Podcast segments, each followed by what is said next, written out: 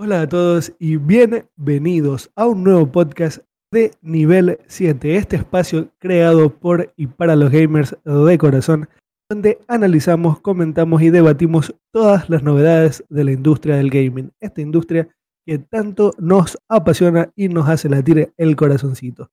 Soy Javier Dueñas y es un verdadero placer estar junto a ustedes una semana más. Y no estoy solo para esta bellísima tarea que me ha encomendado la vida. Estoy junto a mis dos compañeros de trincheras digitales y comienzo presentando al más joven de la casa, Uriel Dueñas. Hermanito, ¿cómo te encuentras? Hola gente, ¿todo bien? Eh, muchas gracias a los que están en directo con nosotros y también gracias a los que nos escuchan en diferido por acompañarnos una semana más en un nuevo podcast como siempre, emocionado, más que nada hoy por las noticias, o la noticia en específico, que es mi favorita que les traemos. Eh, y agradecido de, todo el apoyo que nos están dando. Y muchas gracias por estar aquí. Espero que disfruten este podcast. Así es, los tres estamos muy agradecidos por todo el apoyo que hemos estado recibiendo y por el cual les agradecemos infinitamente. Y estamos agradecidos los tres, porque Uriel y yo no estamos solos, nos acompaña el genio detrás de eh, las manivelas y las palancas para que todo lo que están viendo o escuchando se salga en la mejor calidad técnica posible. Y además nos trae toda la información que queremos escuchar el señor Jonathan Conde. ¿Cómo estás, mi hermano? Hey, ¿qué tal? ¿Qué tal? ¿Cómo están? Con todos, buenos días, buenas tardes, buenas noches. Aunque eh, yo lo que diría es solo eh, la parte del, del, genio de producción, no tanto de, de las palancas ni nada. solo, bueno, perdón. solo podemos dejarla ahí en, genio de producción. Pero ¿qué tal? Y yo igual. un gustazo, un gustazo de verdad compartir una noche más con ustedes, debatiendo, conversando, conociendo. Y, ya saben, ¿no? De por sí tenemos un montón de cosas por conocer, nuevas más que todo. Así es, esta semana viene cargadita, viene cargadita de información. Fue una semana en la que estuvo pasando de todo en la industria. Eh, hemos escogido cuatro noticias, las más importantes. Las demás pueden acudir a todas nuestras redes sociales, que ahí día a día estamos subiendo toda la información que necesitan saber. Nos pueden seguir en Twitter, en Instagram, en Facebook. Eh, pueden empezar a seguirnos en TikTok. Olviden esa parte por ahora, pero eh, Estamos presentes donde ustedes quieran para que conozcan todas las novedades de esta bellísima industria. Estamos como arroba nivel 7 en todos lados, menos en Facebook, donde nos encuentran como eh, nivel 7 gaming. Y bien, no voy a comenzar con las noticias, yo sé que quieren saber lo que ha estado sucediendo esta semana, pero aquí en nivel 7 tenemos una tradición semanal y es que el señor Jonathan Conde siempre se prepara una preguntita. Así que te lo dejo, brother. Tú comienza. Suéltala. A ver, antes, de la Antes de que... Oh, bueno, dale, dale, Me imagino, o no quiero imaginarme que un día te olvidas de la pregunta y Javier hace la introducción sin antes habértelo recordado. y tú estás en cero con la pregunta. ¿Y qué, cómo crees que nos salvarías en ese momento? ¿Te la inventas en ese rato? ¿O eh, verán, un dato curioso. Y viene el dato curioso del día también. Eh, tengo una pregunta guardada desde el primer podcast que lo tengo ahí como, como, plan comodín. B. es, un comodín, es, un plan B. Pero por lo general, y si se dan un poco cuenta, eh, las preguntas van un poco relacionados a, los temas que nosotros vayamos topando. Si es que no, ahí desen una vueltita por todos nuestros podcasts y se van a dar cuenta que tiene un significado y, y de cierta manera ya les estoy dando ahí una pequeña eh, anticipación o un pequeño spoiler de, lo que se va a topar como tal. No sé si se han dado cuenta, ¿no? Capaz que... Yo la verdad es que casi que no, yo no, yo soy medio volado y no me he dado cuenta. Sí, sí, sí. tiene, tiene una connotación con, el, con lo que nosotros vayamos a, revisar. Y justamente hablando del tema de, de, la pregunta de la semana, primero vamos a llevarnos e, en pantalla, ¿no? A las personas que nos están viendo por, por YouTube a nuestro nuevo salón de debates, nuestro nuevo salón de, podcast, que bueno, ya lo habíamos visto con eh, podcasts anteriores, a nuestro pequeño bar de streaming. No, Esto particularmente lo podrán estar viendo las personas que, que están en nuestra grabación en directo en twitch.tv barra nivel 7 o quienes vean la versión audiovisual en YouTube ya que obviamente en Spotify y en Google Podcast no lo van a poder ver, pero tenemos un nuevo setup eh, en cuanto a, a diseño de streaming que está muy bonito y es único para los podcasts. Es especial para los podcasts. Incluso a todas las personas que están en vivo con nosotros les encantó. Todavía hay que hacer Sí. más ajustes, pero les encantó esos. Y bien, ya estando en nuestra pantalla de podcast, viene la pregunta de la semana. Hoy vamos a conversar un montón sobre eh, algunos movimientos en la industria, hablando de dinero, porque se va a topar bastante el tema de dinero. Y aquí viene mi pregunta. Nosotros como gamers somos conscientes que los videojuegos no son nada baratos. Para ustedes, ¿cuál ha sido el videojuego que más les ha costado? No tanto por, por, por cantidad de dinero, sino por conseguirlo en sí. Si es en cantidad de dinero, bien, Ah, pero ¿cuál les ha costado más conseguirlo? Claro, porque yo pensé, no, si me preguntas eso, creo que Javier y yo ya tenemos la respuesta más que Sin duda clara. alguna. Sí, Sí, sin duda alguna. pero o que me digas que me ha costado, o sea, como que me saqué el jugo para comprarlo. Igual y sí, también fue la misma respuesta, Warcraft, porque es de los más caros que he respuesta. comprado. El resto ha sido en ofertas, 20 latas, hasta 30 como mucho. Pero Warcraft ha sido en los que yo digo, chuta, ya sé que este mes va a salir. Intento ahorrar un poco más, que de hecho la última expansión no me la compré porque no he ahorrado. Eh, pero ese sí, es que es el juego más caro que he comprado. Y No, en- el- incluso hasta para pagar la mensualidad también he tenido que ahorrar. Así que Justamente, no es solamente el pago del juego, la compra del juego, es la el pago de la mensualidad que si no pagas no juegas, así de simple. Más que el juego sea tuyo. Entonces, y tengo que decirlo, para mí fue WoW, porque antes de eso, cuando yo compraba juegos, los compraba justamente en oferta. No era tanto como ahora sí lo soy, de comprar todo en el día uno.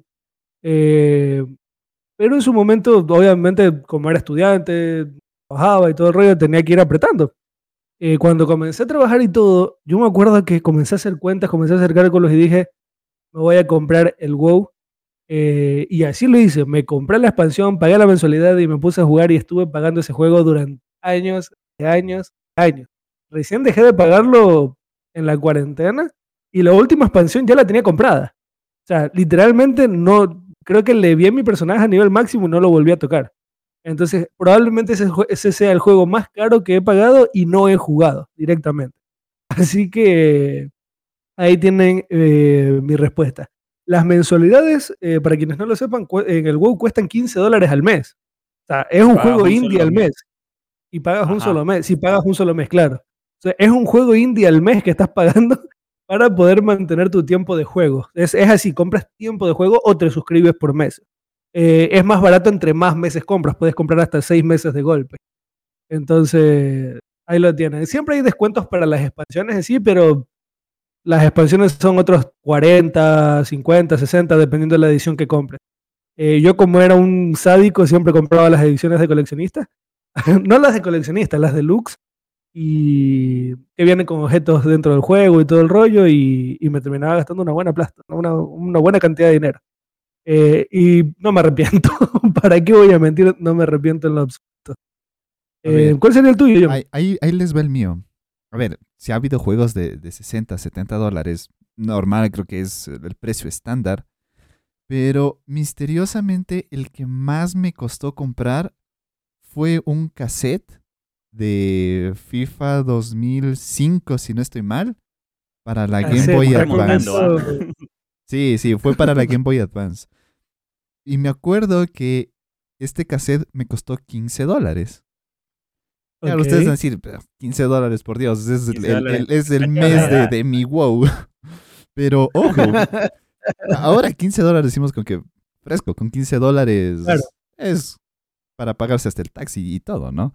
Pero yo les estoy hablando de por allá, por el 2005, cuando recién salió el FIFA, FIFA 2005 para el Game Boy Advance.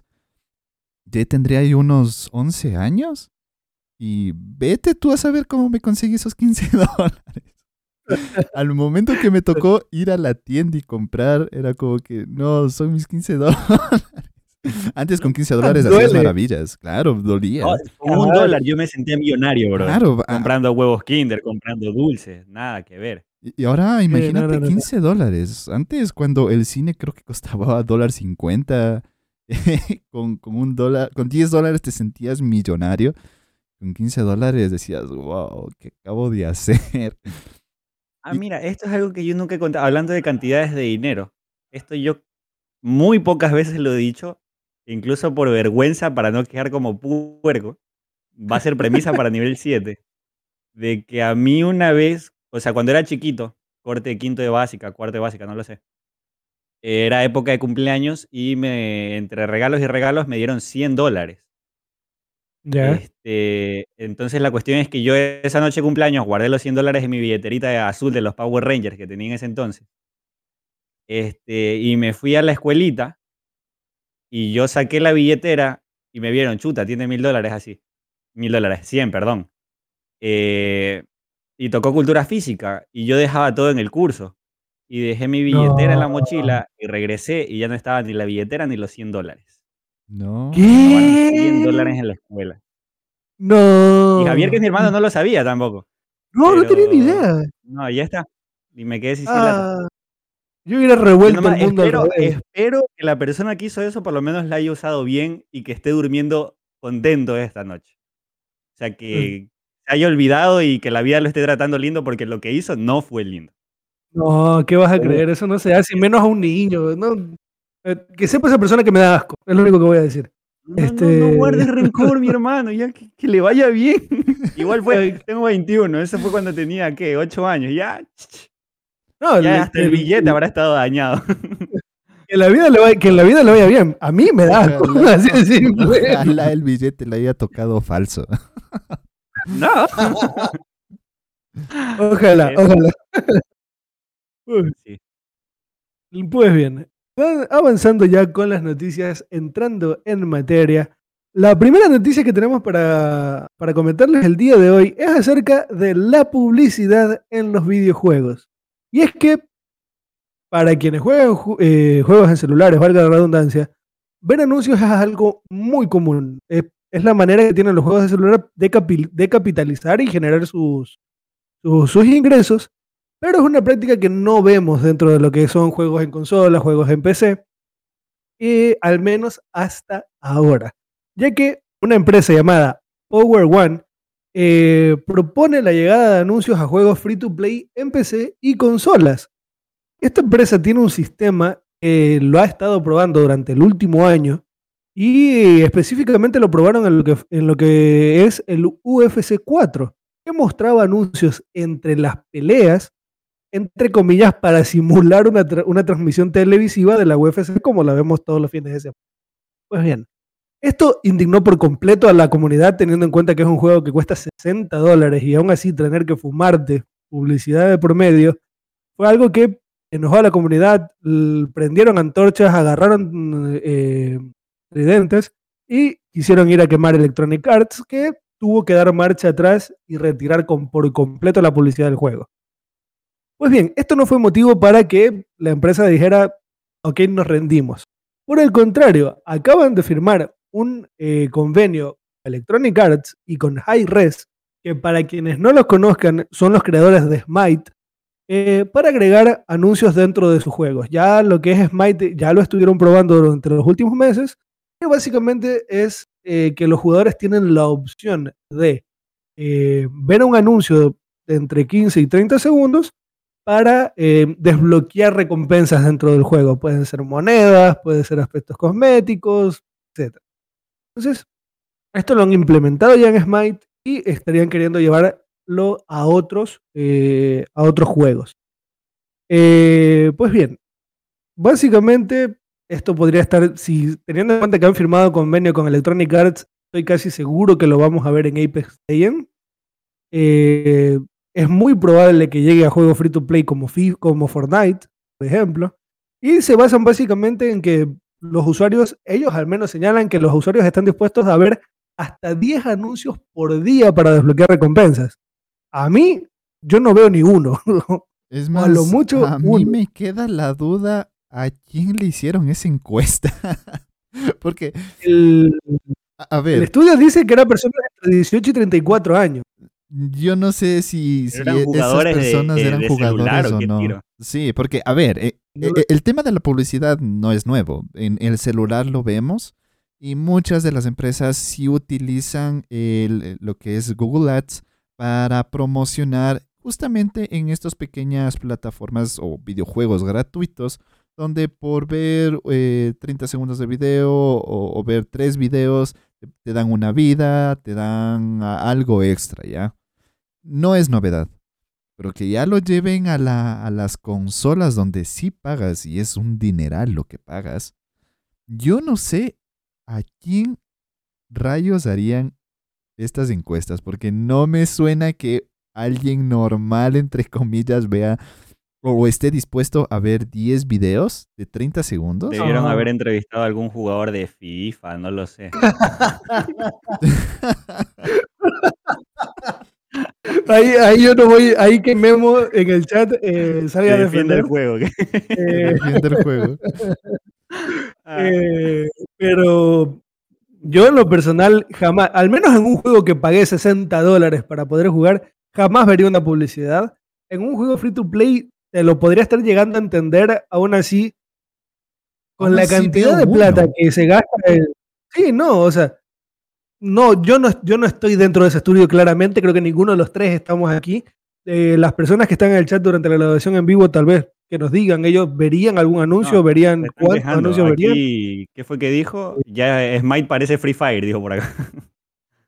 No, es que directamente yo no hasta, hasta el momento, en las pocas experiencias de celular que he jugado, nunca he encontrado un juego en el que la publicidad no sea invasiva, no, se no entorpezca la experiencia del juego y no resulte ser desagradable. O sea, si pago Netflix, si pago Spotify y otras tantas cosas, es porque no tolero la publicidad. Soy ingeniero en marketing y no tolero la publicidad. Ya la publicidad como anuncio de 30 segundos en los que te los iban pasando por todos lados, está muriendo. Porque la gente no quiere ver, paga para no ver publicidad. Entonces, en lo personal, yo no, no me tragaría ni siquiera un anuncio. No sé, no sé, a lo mejor si la recompensa estética está buena, te digo, ok, vale, dame un anuncio. Pero, Eh, pero aún pero así por lo ni demás- siquiera lo ves, ¿no? Es decir, Que si mira, es que la- eso, claro, nada. tú lo Si- si es que es incluso bueno. le sacas el sonido. Exacto, ¿Qué sacas pasa? el sonido, dejas ahí que pasen los videos y hasta mientras vas a prepararte la- las papitas para la siguiente partida. no, discúlpame, pausa. Este, no sé eh, si vieron completo el video que tenemos de fondo, pero igual y salió algo no tan apropiado. Que no se vio nada explícito, pero salió algo por ahí de una revista, abrieron una revista. Sí, sí, todo, todo, todo, todo tranquilo. Cuidado con eso. Sí, sí, sí. A ver, y, y- y justo bien que haces mención al, al video, porque ahorita vamos a unas pequeñas clases de, de marketing. Eh, hay algo en el marketing que se llama el product placement. Es básicamente cuando las marcas introducen su producto de forma, entre comillas, camuflada, ya sea en películas, videos, y el tema de los videojuegos también empezó a, verse e- este tipo de, estrategias de marketing. Justamente ahí estamos viendo en, el video que, bueno, aquí es el caso de, de Burger King que, que entra en la, en la dinámica del juego. Y bueno, lo que pasó también fue el tema de una revista, pero esta es otra de las estrategias, eh, me parece más sutiles y que incluso da un ambiente un poco más, más interesante a, lo- a los videojuegos. Es una estrategia que me parece buena, si es que quieren in- in- incursionar las empresas en el mundo de los videojuegos para, para el tema de publicidad, me parece creo que es la estrategia más sutil. Pero ya llevarlo a un video o algún comercial de, así sea 5 segundos, eso sí no lo toleraría. Para mí es demasiado. El- Una cosa es que te camuflen la publicidad, que le integren en el juego, eso me parece perfecto. Y ¿no? que tú interactúes estoy para nada con en esa contra. publicidad es wow. Ajá. Exacto. Ahora, de ahí a que me trabes la experiencia de juego y me metas una publicidad de 30 segundos, para mí es horrible, directamente es horrible y me crea rechazo. O sea, ha habido veces que he cerrado YouTube porque no quiero ver publicidad. Directamente. Literal, yo salgo y me meto a cualquier otra plataforma de streaming y no ando viendo anuncios. Entonces, para mí esto es realmente intromisivo. Espero que no lo pongan en juegos pagos. Entiendo que lo metas en Fortnite porque nadie está obligado a, a, pagar en Fortnite para poder jugar. Eh, Smite siempre ha sido un juego gratis y siempre ha tenido sus, formas de monetización. Eh, pero a mí en lo personal, entre poco y nada me gusta esta idea. En realidad, entre poco y nada. Y habrá que ver cómo se mete esto dentro de tu privacidad. Porque como ponen los anuncios eh, dentro de todo el mundo de Internet, es mediante tus cookies, mediante registros que llevan de tu navegación, de tus gustos, lo que compras, no compras, ves o no ves. Mediante el micrófono. ajá, exacto. Entonces, yo no sé cómo va a ser este sistema para determinar qué publicidad me va a mostrar y que sea efectiva, porque las empresas que, hacen, que, que contratan publicidad lo hacen para que la publicidad sea efectiva, no para que sea un desperdicio de plata.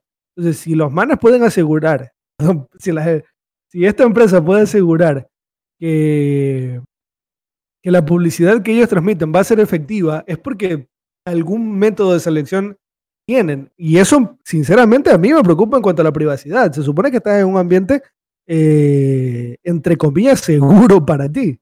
Entonces, eso es una preocupación bastante fuerte. Ahora, otro punto en el que me refuerza lo de... Nada, o sea que igual y tocando este tema de, privacidad, de lo que estás diciendo, lo que yo nombré del micrófono. Ahorita sí. rescato este comentario que dice Emilio Mora en el chat. Yo pienso tipo que son las 2 de la mañana y solo estás de chill con los compas conversando por la consola y pues se puede ir recibiendo recompensas mientras ves la publicidad y hablas cualquier cosa eh, con, tus amigos por media hora hasta que ya te dé sueño. Ya, chato, estás hablando de, de cualquier cosa con tus panas. Él utiliza otra expresión pero te están escuchando cualquier machonada que estás diciendo, no sabes que te pueden escuchar.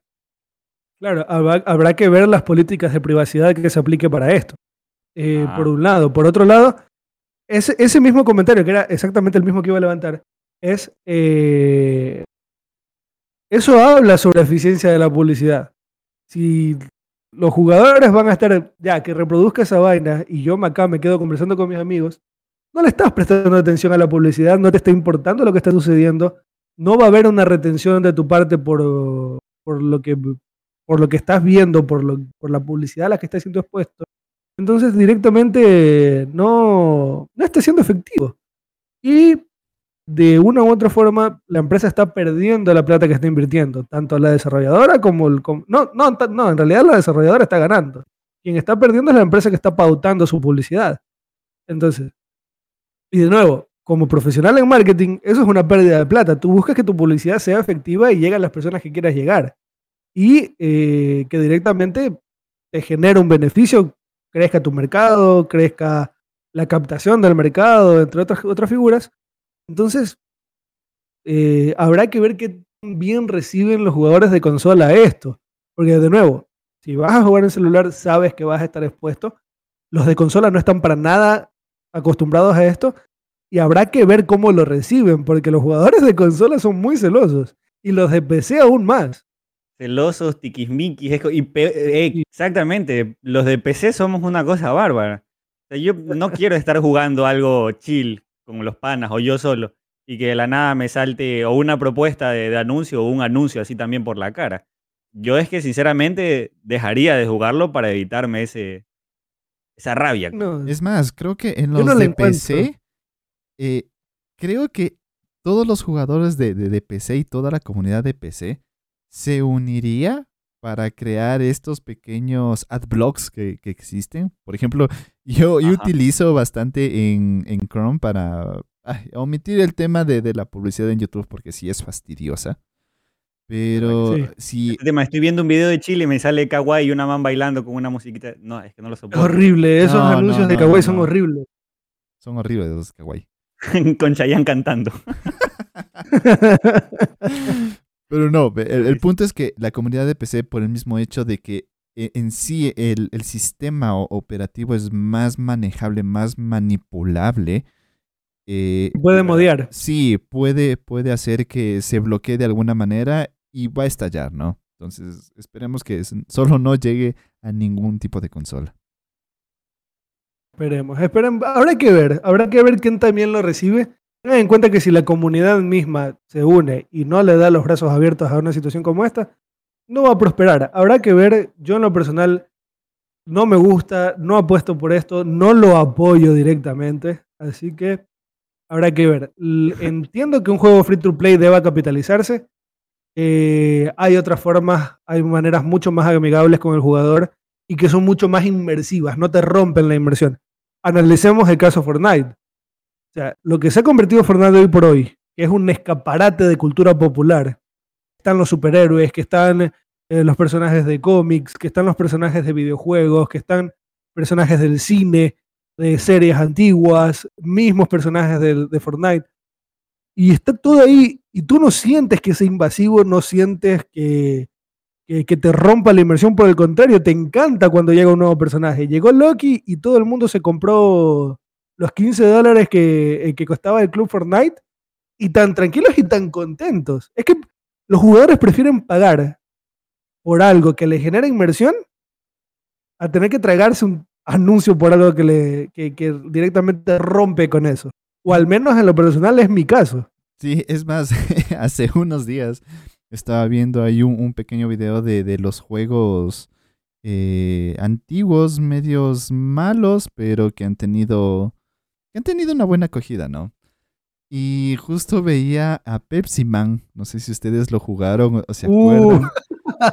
Uh. Una que otra vez, pero bloqueado. Así como que muy marcado. E-, era genial. Entonces, yo no sé en qué momento lo traen a, Fortnite. Y si es que lo traen a Fortnite, a Pepsi Man, sería lo compras yo que no sí, a Pepsi Man. nada que Kratos nada que, que, que Aloy nada es Pepsi Man eso de Kratos y Aloy que sepan que fue una directa muy directa para mí así que yo soy de los que tengo a Kratos y a Aloy en, en, en mi cuenta de Fortnite y juego todo el tiempo con ellos.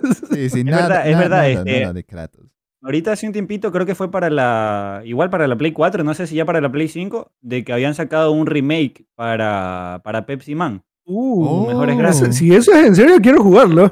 Yo creo, o sea, yo vi el video, no sé si era por los loles de alguien que simplemente lo animó, o, verídico está, se está trabajando en un remake. Voy a googlearlo aquí rapidito, ustedes sigan con Léatelo y nos lo confirmas. Para ir cerrando y no cayendo en la redundancia, eh, ya está. Yo, la mayoría de reacciones que he leído o escuchado acerca de esto no son buenas. La gente no está contenta con esto. Y es que yo creo que los estudios deben pensar en maneras de monetizar que no rompan con la inversión de los videojuegos, que no rompan con el ambiente tan seguro que es, porque y, otra situación, si no, eh, ¿cómo sabes que no estás exponiendo a alguien sensible un contenido a una, a una publicidad que no es apta para ese público? Si es que no vas a invadir la privacidad de los jugadores para hacer una segmentación mucho más eh, delimitada. Entonces, a mí en lo personal no me gusta, no apoyo esta movida, directamente me parece eh, la rechazo. directamente apenas leí la, noticia ya la estaba rechazando. Puedo ser un poco prejuicioso. Habrá que ver cómo funciona esto, pero en lo personal no me gusta. Y bien, no sé si ustedes tengan alguna idea final que dar o pasamos a la siguiente noticia del día. No, aparentemente solo es un fan-made de un man que lo hizo, eh, pero no se habla como que se pueda crear como tal el juego. Dice, alguien, alguien ya trabaja en un remake de Pixie Man y ya hasta cuenta con Ray Tracing. ¿Cómo? Al menos de momento el, el modder ha decidido alejarse de cualquier conflicto legal y en realidad este remake es un proyecto personal para experimentar con el juego del PS1 y ver las capacidades de la tarjeta Nvidia. Pues como lo puedes apreciar, el trabajo cuenta oh. con efectos con el trazado de rayos. Banana Pictures ha prometido continuar con este proyecto y compartir los avances, así que es cuestión de tiempo para esperar algo nuevo de este curioso proyecto. Así sea una para... sería una bestia. Habrá que ver qué pasa, porque si esta prueba termina llegando eh, a oídos de la marca, que mira, aquí te lo estoy diciendo así, esto es buena publicidad. Si esto llega a oídos de la marca, la marca la prueba, le gusta el trabajo, contrata al chico, le paga por el port y lo mandan. O sea, y, y creo que Pepsi Man sería una muy buena una muy buena adición a, las consolas, a mí, y muy buena publicidad. Así que habrá que ver qué pasa. Eh, hay muchos juegos fan-made que están muy buenos. Así les digo. Hay juegos fan que el mejor Sonic lo hizo un fan. Ahí lo dejo. El único juego Ah. bueno de Sonic lo hizo un fan. Y me largo. Vamos con la siguiente noticia. Muy bien. Vamos a comenzar con las noticias de Sony de la semana. Y es que eh, particularmente hay dos muy interesantes de las que queremos hablar el día de hoy. Eh, la primera es la positiva, la segunda es la negativa. Vamos a dejar el postre para el final. y comencemos con la noticia positiva por parte de Sony o la buena noticia para quienes aquellos que somos eh, seguidores y que disfrutamos de PlayStation. Y es que eh, Sony dijo, vamos a, desempolvar la chequera y vamos a prepararnos para una carrera armamentista contra Microsoft, cosa que niegan, han negado rotundamente que se encuentren dentro de una carrera a ver quién compra más estudios. Eh, pero desempolvaron la, che- la chequera y dijeron, vamos a añadir varios estudios a nuestra plantilla. Y es que temprano esta semana nos enteramos de que compraron eh, Housemark, los eh, desarrolladores de Returnal, que para quienes no lo conozcan, es el primer exclusivo que llegó a PlayStation 5, ha cautivado a la crítica de todo el mundo. Personalmente no lo he podido jugar aún porque no tengo la consola todavía. Las críticas alabaron por todos lados este juego. Es considerado el primer roguelike en 3D. Se ve bestial, la jugabilidad parece ser increíble. Las, las prestaciones que da el DualSense son muy buenas. Así que en lo personal le tengo muchísimas ganas. Probablemente sea de los primeros juegos que, que, que disfrute cuando tenga la nueva consola.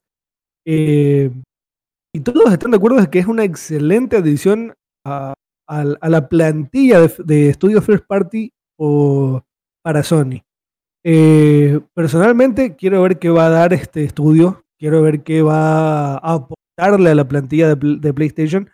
Porque es cierto que le dio algo de frescura a, lo, a, los, a los exclusivos de Sony. La mayoría de juegos de Sony son.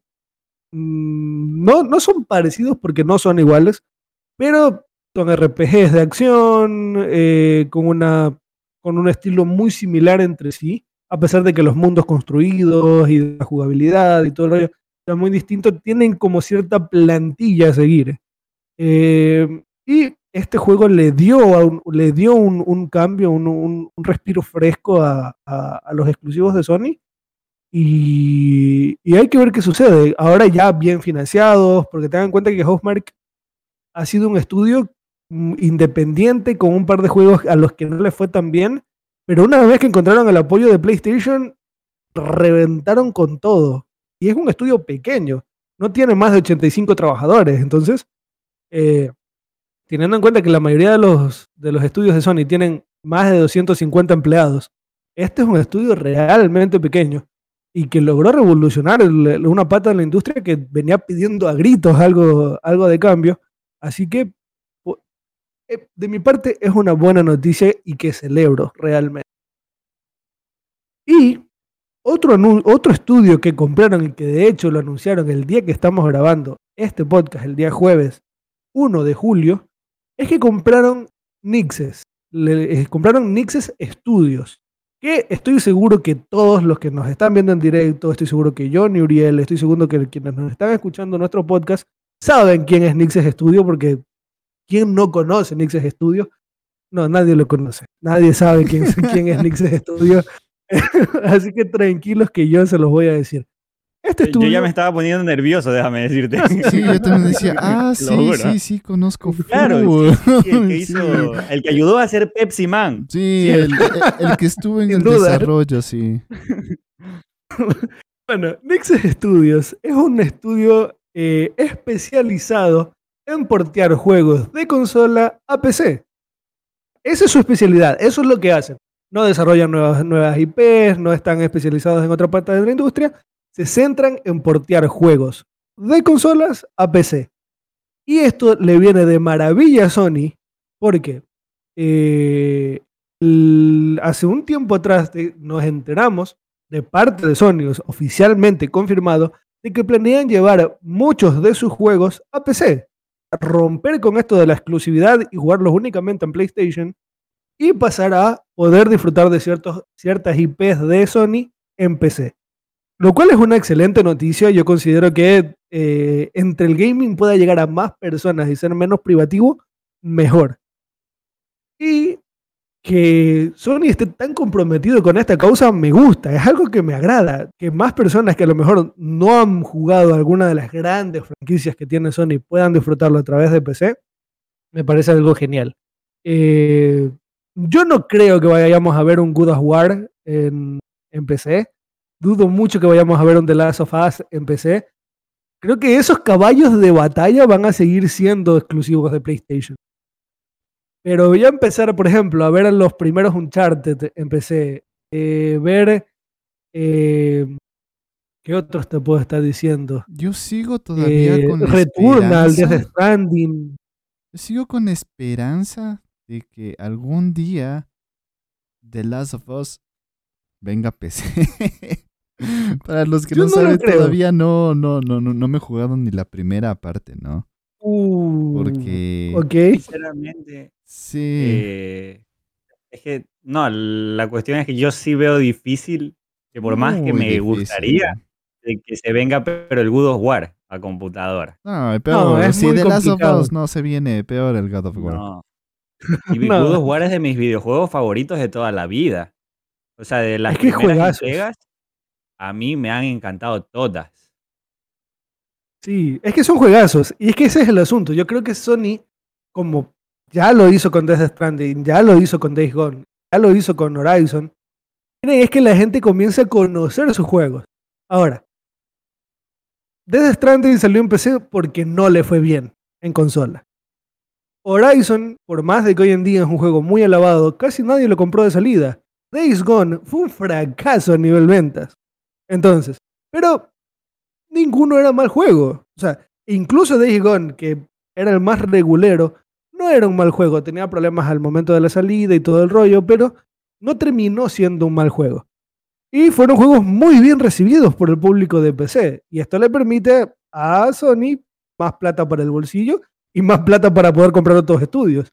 Entonces, eh, personalmente yo creo que lo primero que van a hacer es portear viejas franquicias. Y aquí te digo, me encantaría ver un Shadow of the Colossus en PC. Eh, van a co- comenzar a hacer eso, a portear viejas franquicias que las personas que nunca han sido de PlayStation, que siempre han, tirado más hacia la Master Race, eh, puedan llegar a conocer sus franquicias, puedan llegar a conocer la calidad detrás de los juegos y tarde o temprano se animen a comprar una Play. Yo creo que principalmente es eso, vamos a vender la consola, porque los exclusivos van a seguir existiendo, yo dudo que vayan a decir no. A partir de mañana nos, sumamos a Microsoft y nuestros exclusivos van a llegar también a PC. Lo dudo muchísimo. Eh, me encantaría. Yo estaría bailando bajo la lluvia si, si eso llegara a suceder, pero lo dudo muchísimo porque uno de los fuertes de Sony es venderte la consola y todos los servicios que tienen detrás. Eh, así que bueno, por mi parte es algo que celebro, que más juegos pue- puedan llegar a PC, que más personas puedan jugarlo, porque si algo no le podemos criticar a Sony es que hace juegazos. No, mucho podemos criticarle como lo que les vamos a, a criticar a continuación en la siguiente noticia, pero de que hace juegazos, hace juegazos y que más gente lo conozca siempre va a ser mejor. El Yo no sé ustedes justifica si- los medios para Sony. No, no, definitivamente no. Hay cosas que no, se los- no las puedo disculpar por mucho que las quiera. Eh, hay prácticas que son horribles, como la que vamos a hablar a continuación. Eh, pero la calidad, la calidad de sus estudios creo que no, las podemos, no se la podemos negar. Yo me encantaría ver los Uncharted po- porteados a PC. No sé usted si...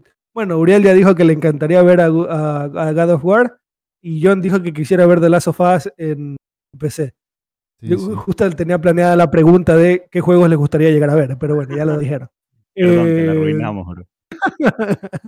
no, pero personalmente es así. Y, y, y creo que es una buena apertura. Ojalá esto nos lleve un pasito más cerca de eliminar exclusivos y permitir que el gaming sea cada vez menos restrictivo y tenga menos barreras de entrada.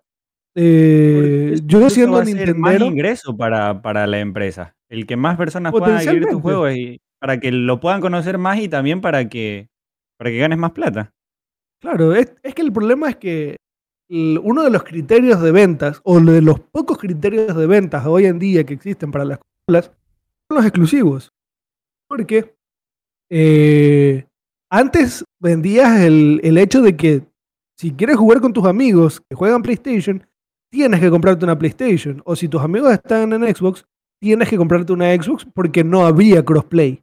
A día de hoy, todos los jugadores les exigimos a los juegos que tengan crossplay desde el día uno. Entonces, ya ese, ese criterio de venta, ese, ese, ese criterio en la decisión de compra, ya no es tan fuerte. Fortnite está en todos lados, Apex está en todos lados, eh, hay muchos otros tantos juegos que están en todos lados y que los puedes jugar donde quieras. Yo mismo tengo una Switch y juego con eh, John, que está en PC, y juego con otro amigo que está en, un, en una Play, y juego con, con, mi chica que está en Nintendo Switch, y jugamos los cuatro tan tranquilos, sin ninguna dificultad. Entonces ya no tenemos esa necesidad de exclusivamente puedes jugar aquí.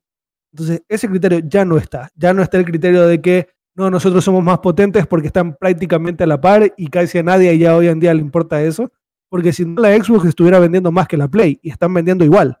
Entonces, porque para quienes no lo sepan o quieran negarlo, la nueva Xbox mucho más, no es mucho, es más potente que la PlayStation 5. Entonces, ese criterio de venta ya casi que no le importa a nadie, los teraflops que te pueda dar una consola. Eh, y, los criterios de venta van por otros lados, vas por los juegos que puedes jugar dentro de la consola. Y es lo que creo que limita que esta noción de los exclusivos se eliminen. Yo creo que para el bienestar de los jugadores lo mejor sería que los exclusivos dejaran de existir y pudieras jugar lo que quieras donde tú quieras. Eso me encantaría. Te mentiría si no te dijera que me encantaría jugar un Breath of the Wild en una PlayStation 5 con los gráficos que tiene la PlayStation 5. O sea, me encantaría, a pesar de que en la Switch se ve hermoso, pero me encantaría. Entonces, ahora, la última empresa que va a empezar a soltar sus exclusivos, ténganlo por seguro que es Nintendo. me parece que estamos más lejos de ver que el sol se apague que, de que Nintendo, suelte, sus exclusivos. Sí, no, no, lo veo imposible ya directamente. Eh, Tengamos en cuenta que a pesar de que Sony es una empresa japonesa, tiene ya casi todas sus operaciones en Estados Unidos y Nintendo sigue siendo la más tradicionalista en este sentido. O sea, es una, es una empresa netamente japonesa. La, la Nintendo of America, Nintendo Europa, Nintendo... No existe el Nintendo Latinoamérica. Eh, pero las, demás, las demás subsidiarias de Nintendo en el mundo tienen que esperar a las direcciones y directrices de, de lo que es este de lo que es Nintendo Japón. Entonces, es casi que es casi que imposible. Ahora, tengamos en cuenta que si quieren innovar, pueden innovar desde otras patas. Eh, por ejemplo, y lo están diciendo en el chat, jugar un Mario Party en la Play, por más grandioso que fuera, necesitas un Joy-Con, necesitas las estaciones que te da Nintendo a través de la innovación en sus mandos. Lo que es la vibración de los Joy-Con es una cosa hermosa, porque está muy regulada, porque es lo más cercano al DualSense que tenemos, por ejemplo. Entonces, en ese sentido, Nintendo tiene algo, un plus propio, el tema de la portabilidad, el tema de la, facilidad de, llevar la consola donde tú quieras, de jugar como tú quieras y donde tú quieras. Entonces, eso es algo que, lo que las pone en otra liga, encima ni por debajo de las demás consolas. Entonces, cada empresa tiene sus prestaciones y entiendo que existen los exclusivos. A mí me encantaría que dejaran de existir directamente. Pero bueno. Eh, no sé qué otra. ¿Qué más tengan para añadir? No sé qué más quieran decir. ¿Algún otro juego que quieran que llegue a, PC? Eh, en términos de qué otros juegos hemos jugado así, porque ahí los juegos que yo más jugaba en la Play era el GTA, era God of War, ustedes los de, ¿cómo se llamaba? PES, y de ahí jugaba uno que otro juego que, o sea, estuvieron chéveres, pero no es como que me marcaron como para decir, quiero jugarlos acá nuevamente en la computadora. Sí, yo tampoco, no, no, no, es que hay un juego tan representativo. Creo que para mí el, los únicos es el God of War, pero el que más, más vengo soñando, rezándole a, lo, a todos los vientos y a todos los directores habidos y por haber, es que me traigan The Last of Us. Es el único que pide y no pediría más. Mira, yo no me enojaría si llegara el Spider-Man de, de PlayStation 4 a PC. Mira, ¿El de Miles Morales o el, o primero? Los dos, los dos, los dos, son juegazos. Sí, sí, bueno. O sea, ¿para qué tanto el del, ¿Para qué el standalone de Miles Morales, o sea, por ese lado me encantaría que llegaran. Eh, otros exclusivos, eh, por ejemplo, la remaster de Demon Souls, me encantaría, sería algo hermoso. Eh, ¿Qué otros podría decirte que me encantaría La que camarita. llegara? La cámara. Este, bueno, los Uncharted. Y otros- preguntaba, ¿cuál es el juego de la camarita? ¿Cuál es el juego de la camarita? Eh, particularmente, eh, Shadow of the Colossus me parece, me parece que sería un juegazo en PC. Me encantaría verlo. Me encantaría verlo. me lo acabas de recordar, es verdad. Y creo que hasta está- se está trabajando ya en un remake, o ya salió. No, la remake ya está. La remake está para PlayStation ¿Ya 4. está? ¿Sí o qué? Sí, sí, sí. Ay, sí. ahí Salió hace unos ganas. años. Hace unos Pero, años. pero es un remaster volado o un estoy, remake. Remaster. No, es una remake. No, no, no, no, no. Es una ¿Remake? remake. Lo hicieron de cero.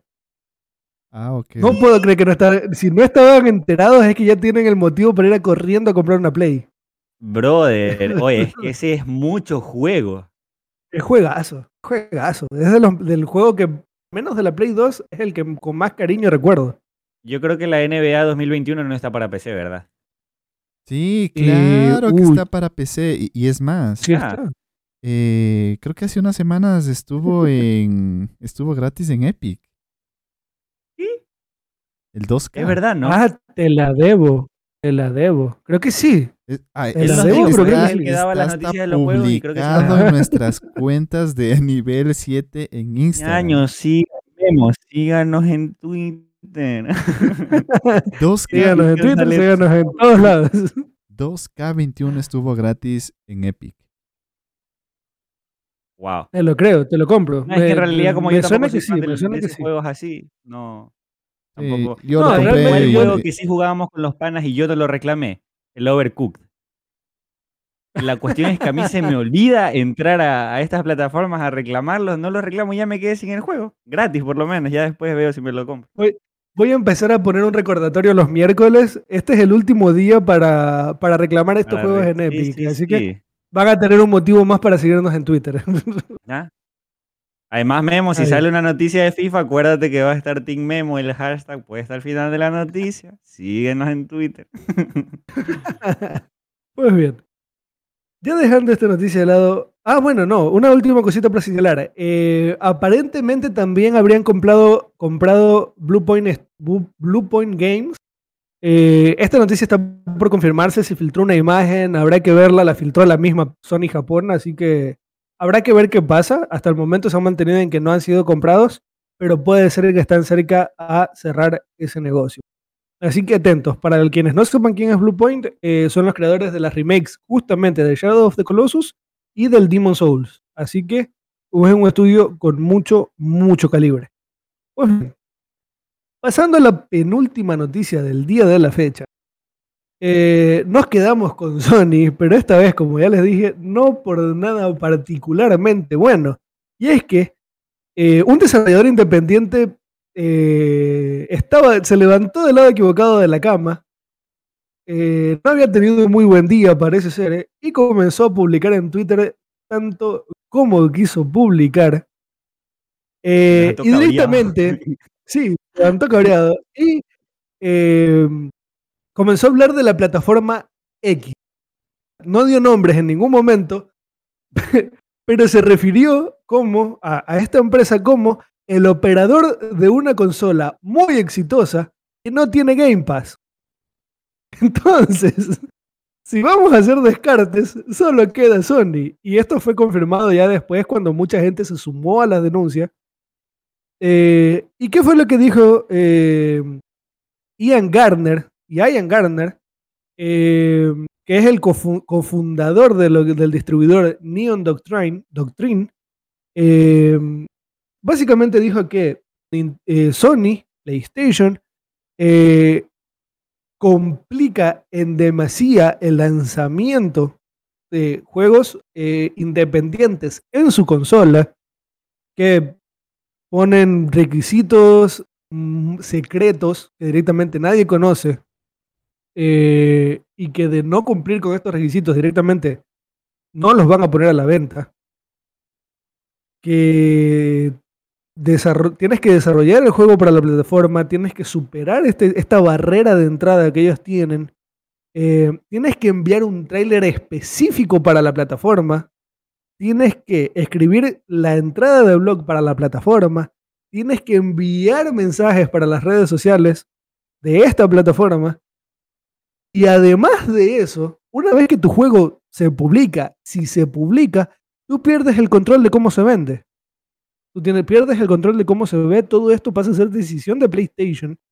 Y, eh, y de hecho, una vez que lo haces, hasta el, poner descuentos para tu juego es una cosa que tiene que primero ser aprobada por, por PlayStation. O sea, ni siquiera puedes controlar el precio al que se vende. Todo el cambio tiene que ser aprobado primero por Sony. Lo cual, para un desarrollador independiente, porque estamos hablando de desarrolladores independientes, es una patada con carrera en la entrepierna. Es muy déspota por parte de Sony. Claro que sí. Entonces, ahora, van para no tirarle únicamente la piedra en la cabeza a Sony. Eh, han dicho que, eh, bueno, no referente a esto anterior, pero sí a un punto que les voy a señalar ya, las políticas de, de las otras tiendas prácticamente se mantienen similares no en el tema de la aprobación, sino en el hecho de que si tú quieres que tu juego aparezca en destacados en la, en la store de la consola, tienes que pagar un mínimo de 25 mil dólares. Y esta cifra puede ascender hasta los 200 mil dólares. Entonces. Brother, es demasiado. Es demasiado. ¿Dónde está el beneficio para la empresa de los indies? Ahora, ojo, no es únicamente que tú pagas los 200 mil, aparecen destacados y ya está el 30% de comisión se lo sigue quedando Sony por las ventas de los juegos. Entonces, en lo personal, lo de que nosotros amamos los indies por parte de Sony me parece una mentira y una falacia y un insulto a los jugadores. Porque está claro que no es así.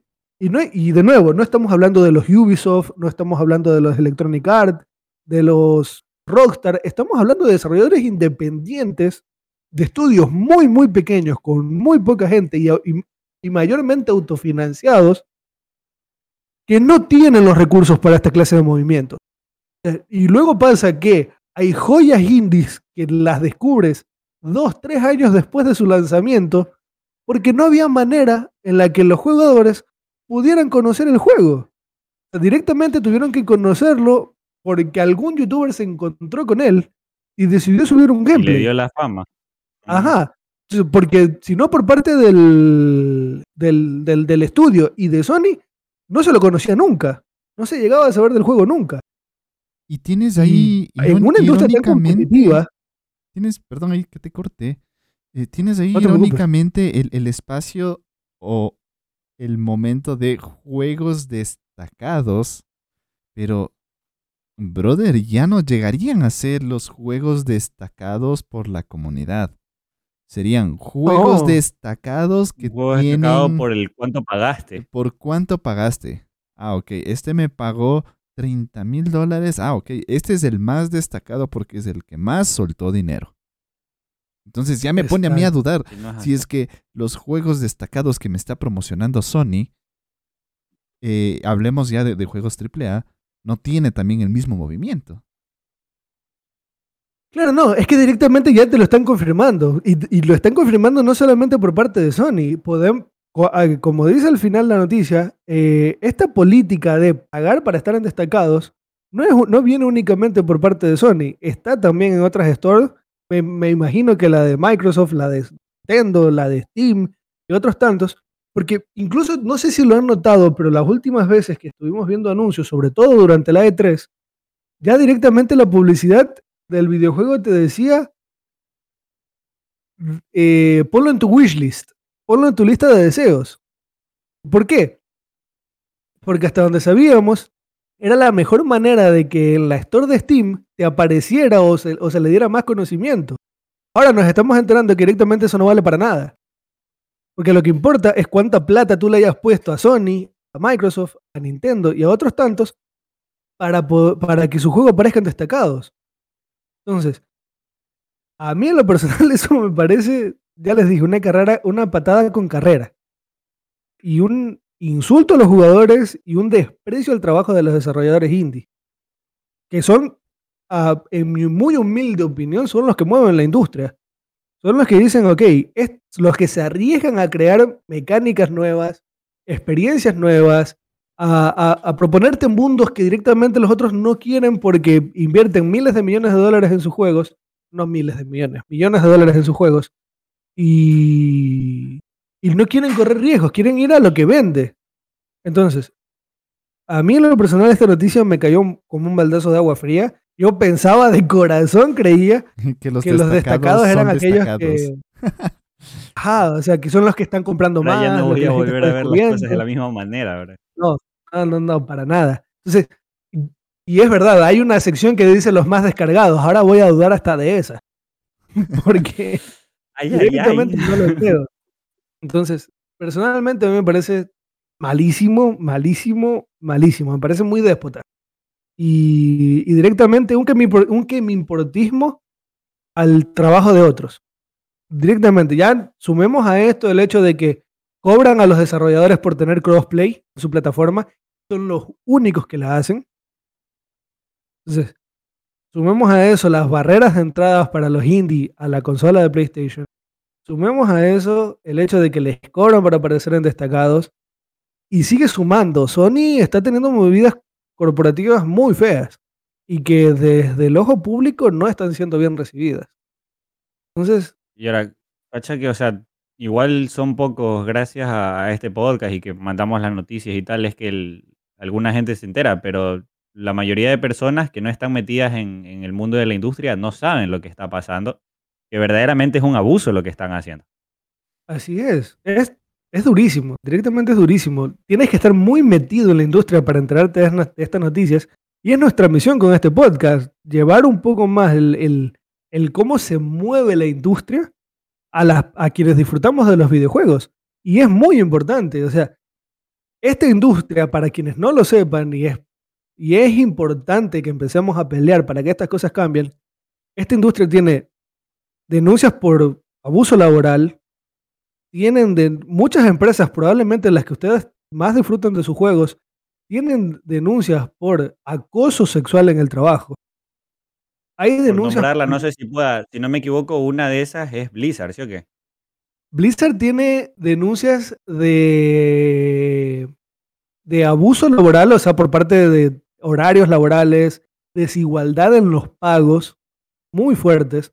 Una que tiene anuncios, una que tiene denuncias de, de acoso sexual en el trabajo es Ubisoft. Entonces, una Ubisoft. todos queremos, pero tiene denuncias. Entonces, cuando esto explotó, cortaron cabezas como pudieron de, los directivos. Pero aún así, yo no creo que no lo supieran antes, yo no creo que no hubiera denuncias antes. Entonces, es durísimo, es horrible, es una industria a la que le tenemos que echar el ojo. La mayoría de los juegos, al final de su, de su desarrollo, durante los últimos dos, tres meses, los desarrolladores no ven a sus familias. Duermen en los estudios trabajando casi jornadas de 20 horas, 22 horas al día, para que un juego salga bien. Y eso no está bien. No es justo ni para los desarrolladores ni para su familia. Ha habido ocasiones en las que las esposas de los desarrolladores de Rockstar les envían cartas a Rockstar para que dejen ir a sus empleados a casa. Y no estamos en la época de la esclavitud. No le pueden hacer eso a sus empleados. Entonces, es durísimo. Estás escuchando esto y te sientes muy fatal, brother. Es que justamente... escuchas esto en un ambiente, por ejemplo, laboral, yo qué sé, de aquí de la ciudad y dices, no, es que los están matando, o sea, los están matando eh, exhaustivamente y te, y te indignas.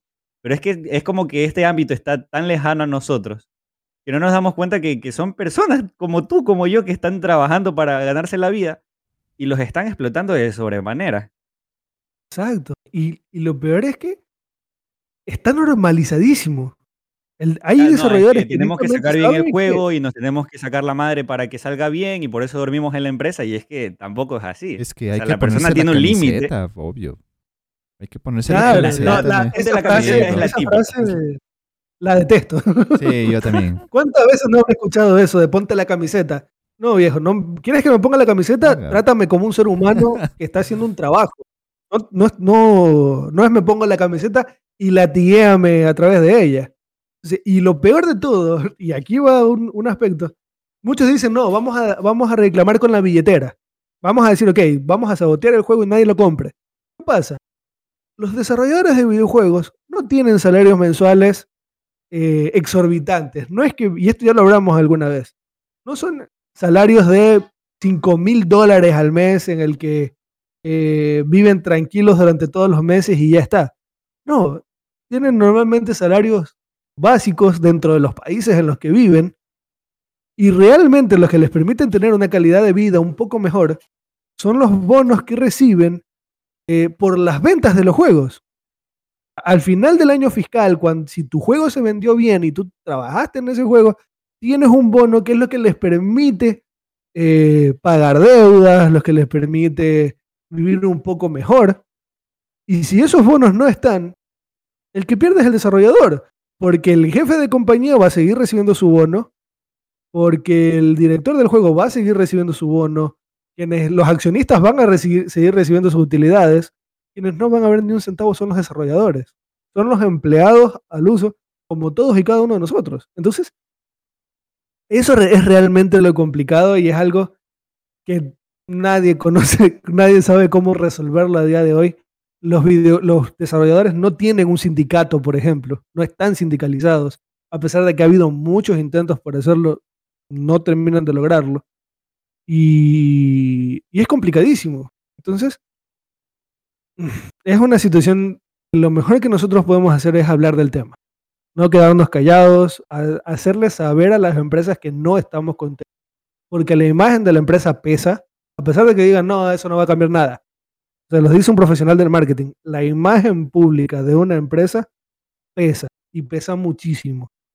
Entonces, la única manera que podemos crear cambios en esta industria real es que la hagan una industria más justa y, y más bonita, porque si disfrutamos en los videojuegos, que es algo tan lindo, algo tan lúdico, que tanto nos divierte, no puede ser que atrás de eso haya una industria que maltrata y, y, no, y no le da un, unas oportunidades buenas a sus empleados. Entonces, no podemos divertirnos y reírnos a costa del sacrificio y el mal pago y el maltrato de otros. Sino, si, si nos van a entregar juegos que realmente nos invitan a otros mundos, que las personas que están detrás de ellos hayan disfrutado realmente del proceso y, y hayan sido pagados de forma justa. Entonces, no puede ser que en el pleno año 2021 sigan acosando a mujeres en su trabajo, eh, las sigan, les sigan siendo mal pagadas, que hombres no puedan ver a sus hijos durante meses, me parece realmente asqueroso y es algo de lo que tenemos que hablar el día de hoy. Eh, y que probablemente y tristemente sigamos hablando durante mucho, mucho tiempo más. Pues bien. Nota de silencio. no, nos llegó hasta el fondo. No, es que sí, sí es muy triste. Eh, esa parte. Pero bueno, continuemos. Eh, continuemos. No, no, no cerremos esto de manera, de manera triste, de manera seria. Vamos a levantar un poco los ánimos. Y a la final, hasta los desarrolladores mismos les encanta que juguemos los juegos, que les encanta recibir ese feedback. Eh, obviamente también les va a encantar recibir una paga digna, pero vamos a luchar para que eso pueda suceder. Eh, bien, pasando a la última noticia de la semana, eh, que más que noticias son rumores. No solemos traer rumores a la mesa, pero ciertamente estos vienen un poquito pesados. Vienen por parte de una, de una fuente, podríamos decir que confiable. Eh, y es que esta semana el, el insider de la industria, em, que ya les digo el nombre en este momento, si es que no se me pasa. Bueno, se me. Eh, aquí está, Tom Henderson, que es un insider que se dedica más que nada a filtrar información de Battlefield y de Call of Duty. Ya que estamos un poquito lejos de lo que él suele reportar en sus informes. Pues bien, nos trae rumores muy interesantes sobre lo que sería el GTA 6. Un juego que creo que todos los que, o la gran parte de, videojugadores en el mundo, está esperando con muchísimas ganas. Sobre todo después de lo que fue el GTA 5, que es uno de los juegos que a casi 10 años de su lanzamiento sigue siendo una cosa espectacular a nivel ventas. Sigue siendo uno de los juegos más vendidos, a pesar de que lo han regalado en todos lados, sigue siendo uno de los juegos más vendidos.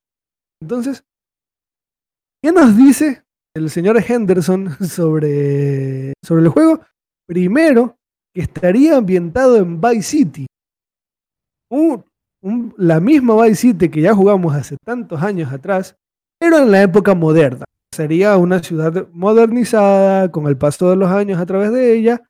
Y... personajes que sí pueden nadar. Por favor, con personajes que sí saben nadar. Em, y que básicamente esta decisión habría sido tomada para que este juego se integra a lo que es GTA Online. Eh, principalmente una de las noticias más fuertes que tenemos de esta pata es que no sabemos si habrá o no una campaña, un modo historia. Lo que sí sabemos es que este GTA va a estar mucho más centrado en el online, el GTA Online. Aquí lo que dice es que el mapa no será tan grande como han estado diciendo todos, pero que sí cambiaría y evolucionaría a medida que irían lanzando DLCs. Es decir, se adaptaría a un modelo mucho más a lo Fortnite y a lo Warzone. Es decir, va saliendo temporadas, va saliendo cambios en el mapa, actualizando lo que, lo que podemos hacer dentro del mismo y eh, tendríamos la posibilidad de jugar con varios protagonistas. Eh, no nos dicen exactamente cuántos, pero que uno de ellos, eh, por primera vez, sería un personaje jugable femenino. Y no solo eso, sino que estaría especializada o tendría una mayor habilidad que los otros eh, personajes en el hackeo.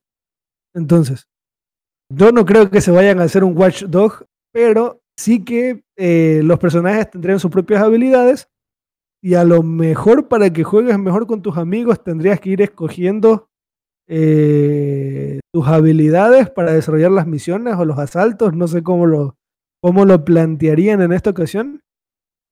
Em, pero yo, lo, yo veo una noticia muy interesante. Me agrada lo que, lo que nos está diciendo el señor Tom Henderson. Eh, pero la mala noticia que tengo para darles es que no esperemos nada de este juego, al menos hasta 2025. Tenemos. Si quieres que no, igual ya estamos cerquita del 2022 y tampoco. Bueno, igual tienen cuatro años más de, GTA V. Pero hay paréntesis y saliéndome ahí un poquito del tema que estaba haciendo un poco de memoria y, se me fue. Tommy de, de Vice City, ¿murió o no murió? ¿Qué pasó con él? ¿Saben? No recuerdo yo la historia del Vice City. Honestamente nunca lo terminé. Lo jugué, entraba a los GTA. disculpen este mismo yo rato. Yo lo jugué, yo lo jugué, pero no me acuerdo. es que yo nunca entraba, yo a los primeros, hasta el San Andreas, nunca jugaba el modo historia. Yo entraba a repartir balazos, o sea, y poco GTA más. 5 salió en el 2013 o 2008. Sí, 2013. 2013, listo. Ahí justo también lo dijeron en el chat. Este, a ver, la cuestión conmigo es que incluso porque antes con Javier lo estábamos conversando en el patio un rato antes del, del, podcast. El podcast. Este, a mí me gusta muchísimo el modo campaña de los GTA, o sea, el modo historia, cuando tú estás tú solo eh, con, con, la gente de, de, la historia, que es con lo que te puedes meter. Y o sea, depende de cómo me lo, me lo deje en ese momento, pero como me lo están queriendo vender ahorita el rumor, porque es un rumor, no es nada oficial. Es un rumor. Ah, eh, primero que nada, ojo, claro. es eso, es eso. Claro, pero que me lo digas que más o menos puede llegar a ser así. No me llama tanto la atención por el hecho de que, o sea, estaría chévere un cooperativo, estaría full chévere, pero que me lo separen en modo historia y que me den un, también el, modo historia online. Porque para mí una de las cosas eh, más icónicas que tiene el GTA es el modo historia. O sea, tú solo con, las personas de, la historia que te están vendiendo, viviéndola tú solito, desde mi punto de vista, porque también hay gente que prefiere muchísimo más las historias en cooperativo. Pero no sé si me terminaría de convencer que me lo suelten de la manera en la que me están filtrando esta información. Habrá que ver, el juego directamente no está ni siendo desarrollado todavía, está en la fase de preproducción. Entonces, esperemos a ver qué sale, son reportes, son rumores, las cosas cambian, pueden plantearnos una perspectiva completamente distinta. Eh, habrá que ver qué sucede. había otros rumores en los que decían que la historia, del, el modo historia iba a estar integrado en el online. De nuevo, apoyo a Uriel en esta situación. Eh, personalmente me gusta que los juegos tengan su campaña eh, para un solo jugador o cooperativo, pero que te den la opción del cooperativo, no es que sea únicamente cooperativo. Y que además tenga su modo historia en el online. Me parece perfecto y me encanta. Mira, esto que dice Emilio, lo genial es jugar al online con panas y ver un sinfín de referencias del modo historia en, el mundo online, como lo vimos haciendo los atracos cuando jugábamos con Javier eh, y unos panas que veíamos a Trevor, veíamos al gordo este, ¿cómo se llama? Que nos caía, a Lester, nos caía gordo también. no lo soportábamos ninguno. O sea, ese tipo de cosas están chéveres, pero que me lo separes, no que me lo pongas ahí todo mejungiado. Es que ese es el asunto. A mí, personalmente, ya le digo, yo, a pesar del hinchamiento público que me quería hacer John, yo antes del San Andreas nunca jugué un modo historia en los GTA. A mí me encantaba llegar en el Vice City, Liberty City, eh, hacer destrozos en el mapa. O sea, era lo que me encantaba. Yo nunca jugaba, ni sabía que tenía modo historia. Es que lo, eh, interesante del modo historia eh, en, todos los, los, GTAs, creo que es el tema de las referencias y los easter eggs que pone con, con la cultura popular. Muy aparte de que entres a, dar balazos, creo que ese, ese pequeño detalle, esa cerecita del pastel, es lo que le hace a un GTA.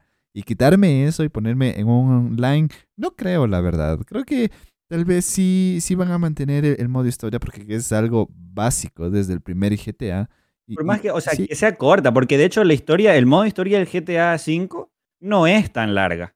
No, no es tan larga. Perfectamente en una tarde, si le metes o tarde y media, te la puedes pasar. Es más, eh, todas eh las historias no, no han sido tan largas. Pero, o sea, con que me la ponga y me ponga una buena historia, por más corta que sea, corte película, porque la historia del GTA V sí parece estilo película, de alguna u otra forma. O sea, pero que sea corta, pero que me den algo lindo para disfrutarlo y ya luego, si yo quiero, en el, en el online le meto cualquier otra cosa. Y, ahí les dejo para que, a ver si se pasan el modo historia del, del Vice City. E, es, increíble, a mí me encanta el, el, voy a, voy a testearlo para ver qué tiro. Lo que la cuestión es que yo sí quise jugarlo y me dijeron, brother, no te va a gustar por el modo de disparo por la jugabilidad. Bueno, eso sí, aparentemente no ha envejecido bien. Eh, eh, es horrible, no. ¿Para qué también? E, es, que eso, esos juegos, tengamos en cuenta que los GTA es una franquicia que ha movido siempre la industria hacia adelante. O sea, innovó mucho en su momento, pero así mismo, del, del, de un juego al otro, los saltos son enormes. Del San Andreas al GTA 4, el salto fue muy grande. Y del GTA 4 al GTA 5 ni hablemos.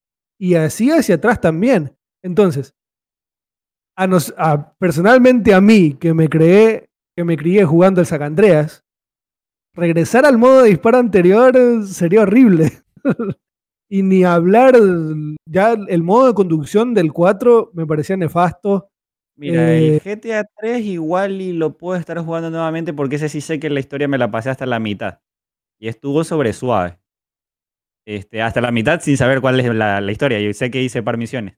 Pero ese de ahí yo siento que sí estaba más o menos bien. el problema con los, los GTA anteriores al San Andrés, lo que siempre me, me, chirrió es el tema de no poder nadar. De tocar agua y que me dé un yello y hasta llegue. Ese es mi problema con los anteriores. Y es más, en, Vice eh, City tienes dos divisiones de historia. Tienes, bueno, la historia principal que es la del Tommy Versetti. ¿Versetti? ¿Versetti? Eh, bueno, no recuerdo el, apellido, que es el protagonista. Y tienes la, otra historia que es Vice City Stories, eh, que se me fue el nombre del protagonista. Que la verdad, esa, la historia no es tan buena. O sea, en lo personal no me gustó mucho, pero la historia del principal Vice City es increíble. Y creo que justamente eh, la, si es que este comunicado que, que nos pone, bueno, no tanto comunicado, esta filtración, entre comillas, Rumores. este rumor, perdón. ¿Es correcto? Eh, yo creería que tal vez sí, porque Vice City o el GTA Vice City sí ha sido uno de los GTAs más queridos por la comunidad en su tiempo. Omitiendo el tema del disparo, no, porque eso sí está horrible. Pero eh, en temas de historia creo que sí ha sido uno de los más queridos, uno de, de los más apreciados, tanto por la parte gráfica y, por historia como tal. Veamos, veamos qué sucede de nuevo. Estos son rumores. Rumores del GTA 6 han habido y van a seguir habiendo a montones.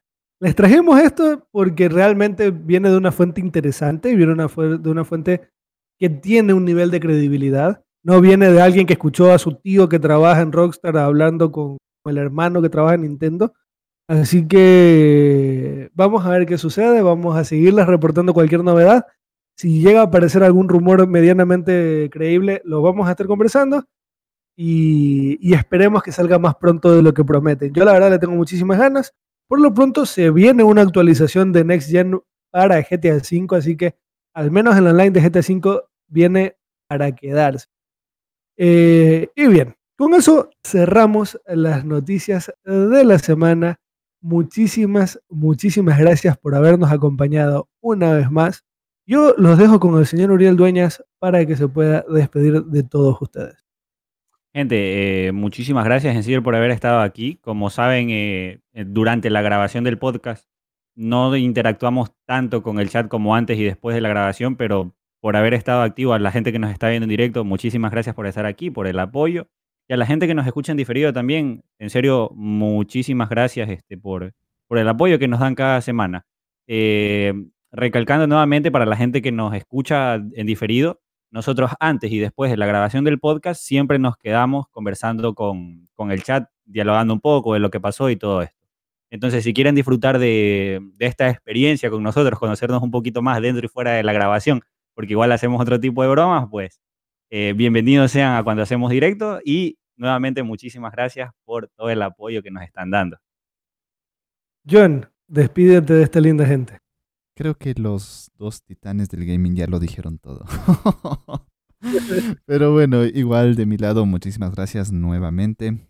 Nos estaremos viendo la, la próxima semana con más noticias, más novedades. Y la verdad es que es increíble, increíble la acogida que hemos tenido de parte suya y la comunidad tan hermosa que se está eh, armando. Poco a poco, vamos paso a pasito, pero una comunidad increíble y Gracias por eso. Gracias por pertenecerlos. Muchísimas gracias. Hasta la próxima semana. Como lo dijo John, estamos creciendo, esta comunidad está creciendo poco a poco, pero está creciendo de una manera que nos encanta la introducción. Nos, nos, estamos realmente encantados con lo que se está en lo que se está convirtiendo a nivel 7, así que muchísimas, muchísimas gracias. Como lo dijo John, nos estaremos viendo la próxima semana en este podcast, pero para encontrarnos día a día nos pueden seguir en nuestras redes sociales, en Twitter, en Instagram, en TikTok como arroba nivel 7. Nos encuentran en Facebook como arroba nivel 7 gaming y en twitch.tv barra nivel 7. Los vamos a estar esperando por ahí, no se pierdan todas las novedades que tenemos preparadas para ustedes, todas las noticias se las enteran en el momento en nuestras redes sociales y sin más que añadir, yo soy Javier Dueñas. Muchísimas gracias por habernos acompañado el día de hoy y nos vemos en la próxima. Adiós. Chao, chao. Chao.